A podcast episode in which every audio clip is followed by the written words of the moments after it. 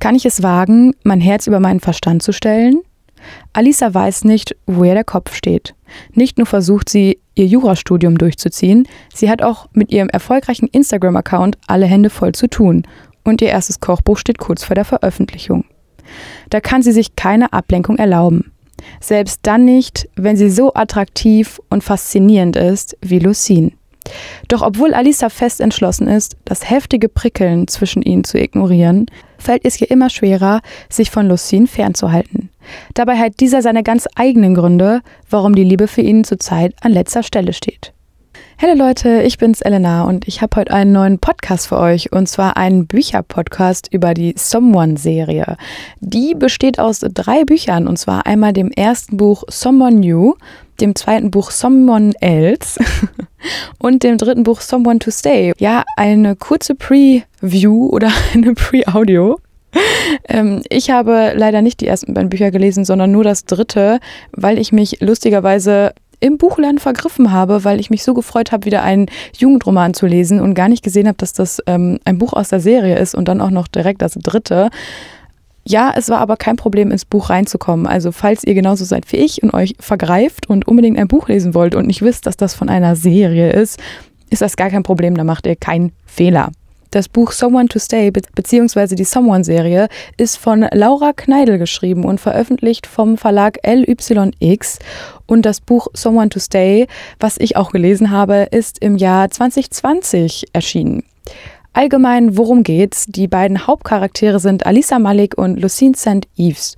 Alisa Malik ist Jurastudentin, führt nebenbei einen erfolgreichen Instagram-Account und ist auch nochmal nebenbei dabei, ihr Kochbuch zu veröffentlichen.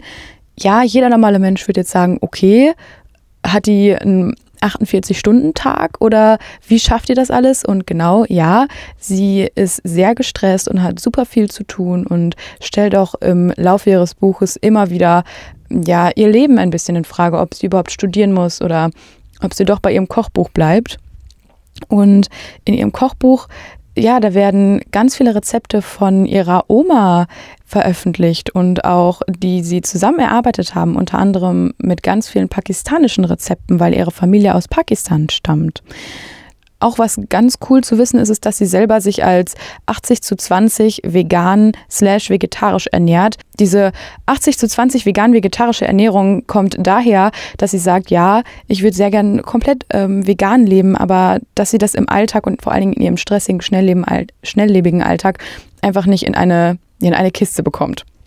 Der Lucine St. Eves, also der andere Hauptcharakter, da ist es allgemein so, dass seine Eltern bei einem Autounfall tödlich verunglückt sind und er dahingehend das Sorgerecht für seine jüngere Schwester übernommen hat. Er studiert BWL und arbeitet nebenbei als Make-up-Artist, um auch das ganze Geld reinzubekommen.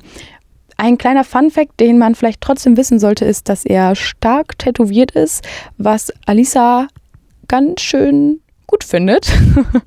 Allgemein geht es in dem Buch darum, dass die beiden das Thema Liebe und Beziehungen ganz weit hinten und unten auf der letzten Seite ihrer Prioritätenliste stehen haben. Aber wie es irgendwie immer so ist im Leben, das, was man gerade ganz unten stehen hat, das passiert gerade aktuell. Wer kennt es nicht? Ja, die beiden haben sich auf einem Sommerfest durch gemeinsame Freunde kennengelernt und sich danach aus den Augen verloren weshalb Alisa ähm, sehr überrascht war, als sie eines Morgens ähm, am Campus im Café sitzt zum Lernen und dann, wie der Zufall es möchte, der Lucine ins selbe Café kommt und sich direkt zu ihr gesellt, aber höflicherweise nochmal vorher fragt, ob er sich denn an dem Tisch setzen kann, um zu lernen. Ja, das mag vielleicht lahm klingen, aber die Geschichte wird wirklich richtig spannend, fesselnd und emotional. Ich kann es wirklich nur empfehlen. Jedoch lasst euch nicht von den ersten zwei bis drei Seiten demotivieren. Ich muss selber sagen, ich konnte es in den ersten Seiten überhaupt nicht einschätzen, aber da bereits im ersten Kapitel diese Begegnung in dem Café ist von Alisa und Lucine, ja, ab dem Moment konnte ich das Buch einfach nicht mehr aus der Hand nehmen. Also ich habe sogar, als ich das Buch dann weggelegt habe, immer wieder an diese Story gedacht weil es einfach unglaublich realitätsnah ist. Also es beschreibt die heutige Zeit mit Instagram und der veganen, vegetarischen Ernährung und auch anderen Kulturen total. Also es passt in die heutige Zeit rein, es, es passt in die heutige Jugend oder auch für junge Erwachsene. Mm, ich selber bin 22 und kann einfach die Finger von solchen Jugendromanen nicht lassen. Deswegen ist dieser Roman eine absolute Herzensempfehlung für Leute, die Bock auf Teenager-Love-Stories haben. Die ist nicht super überspitzt, also es ist wirklich sehr realitätsnah, aber trotzdem halt fesselnd. Die Kombi habe ich vorher noch, noch gar nicht gehabt. Ihr könnt es aber natürlich besser machen als ich und ja, mit dem ersten Buch anfangen und nicht beim dritten, so wie ich. Also wenn ihr mit dem ersten Buch anfangen wollt und dann euch weiterarbeiten wollt mit den Büchern, dann fangt doch mit dem Buch an Someone New. Das ist nämlich das erste der Someone-Reihe. Nicht vergessen und noch nicht abschalten. Wir vergeben nämlich erneut den Salon 5 Jugendbuchpreis. Also wenn ihr ein Lieblingsbuch habt, wo ihr denkt, Leute, das müsst ihr gelesen haben, dann schickt uns doch gerne ein DM. Auf Instagram heißen wir Salon 5 unterstrich und wenn ihr noch mehr von uns hören wollt, dann ladet euch doch die Salon 5 App runter und besucht uns im Internet unter salon5.org. Ich wünsche euch noch einen schönen Tag.